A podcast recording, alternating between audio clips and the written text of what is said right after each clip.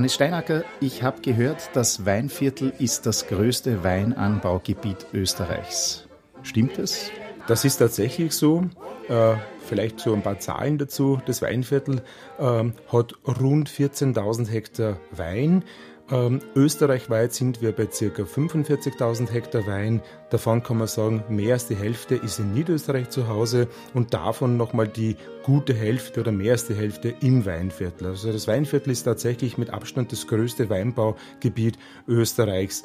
Bekannt geworden ist das Weinviertel sicherlich die letzten Jahre, Jahrzehnte, muss man schon sagen, durch den Weinviertel DRC. Immer ein grüner Wettliner. Also man kann im Weinviertel immer getrost einen DRC bestellen und weiß, man kriegt zu 100% einen grünen Wettliner mit der Typizität von Fruchtigkeit, Säure, Pfefferl eben auch dahinter und ähm, das gibt's eben im Weinviertel äh, als DRC immer zu genießen. Aber das Weinviertel bietet viel, viel mehr an Weinrepertoire natürlich als nur den grünen Wettliner. Und ähm, Gott sei Dank muss man auch sagen, wird es auch über die letzten Jahre mit einer intensiven Qualitätssteigerung auch äh, begleitet. Man kann sagen, mittlerweile, man findet ja auch keinen schlechten Wein mehr. Ganz im Gegenteil, die Qualität ist hier nicht nur kontrolliert und auch geprüft, sondern eben auch im Glas zu erfahren. 2002, 2003 ist es losgegangen mit der DRC-Region. Das Weinviertel war ja Vorreiterregion, war die erste DRC-Region in Österreich. Bis heute eigentlich wirklich durchgehend eine Erfolgsgeschichte, oder? Kann man schon so sagen. Absolut, also nach den, sage ich mal, düsteren Jahren des österreichischen Weins hat der DRC ganz sicher dazu beigetragen, dass der, der Ruf des österreichischen Wein, äh, Weins wieder nach oben gegangen ist. Und da hat der DRC im Speziellen aus dem Weinviertel heraus ähm, einen ganz maßgeblichen Anteil dazu. Und da gibt's auch wieder diese schöne Verbindung zum Wienerlied meiner Meinung.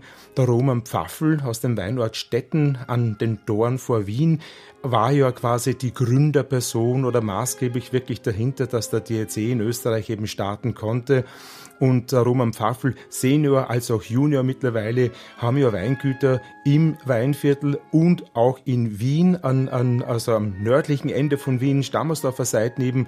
Und auch da kommt man wieder zu dieser Verbindung, dass das Wiener Lied und auch diese Verbundenheit zwischen Wien und Niederösterreich über den DRC sie eigentlich auch sehr, sehr gut äh, darstellt.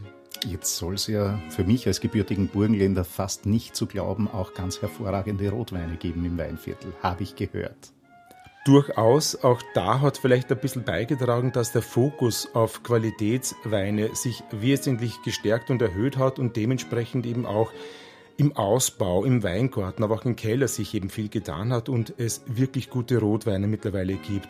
Brauer Portugieser, so ein bisschen eine vergessene Sorte, wird aber mehr und mehr gepflegt und es gibt sehr viele Liebhaber, die da wirklich viel mit hineinstecken. Der Zweigel natürlich ist äh, in Österreich ein präsenter Rotweinbegleiter und alle internationalen Sorten natürlich findet man im Weinviertel genauso. Vom Cabernet Sauvignon angefangen, selbst einen Syrah findet man natürlich, ein Merlot, auch ein Cabernet Franc gibt natürlich tolle Cuvées.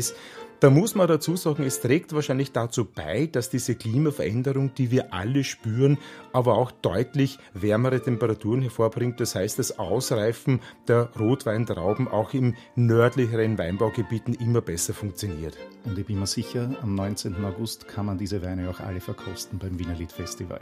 Alle von denen wird es zum Verkosten geben, vornehmlich natürlich Winzer aus der Region der Mach, der Mach-Winzer natürlich, aber es wird das ganze Weinviertel auch vertreten sein und ich glaube, es wird äh, niemand durstig oder hungrig bleiben müssen.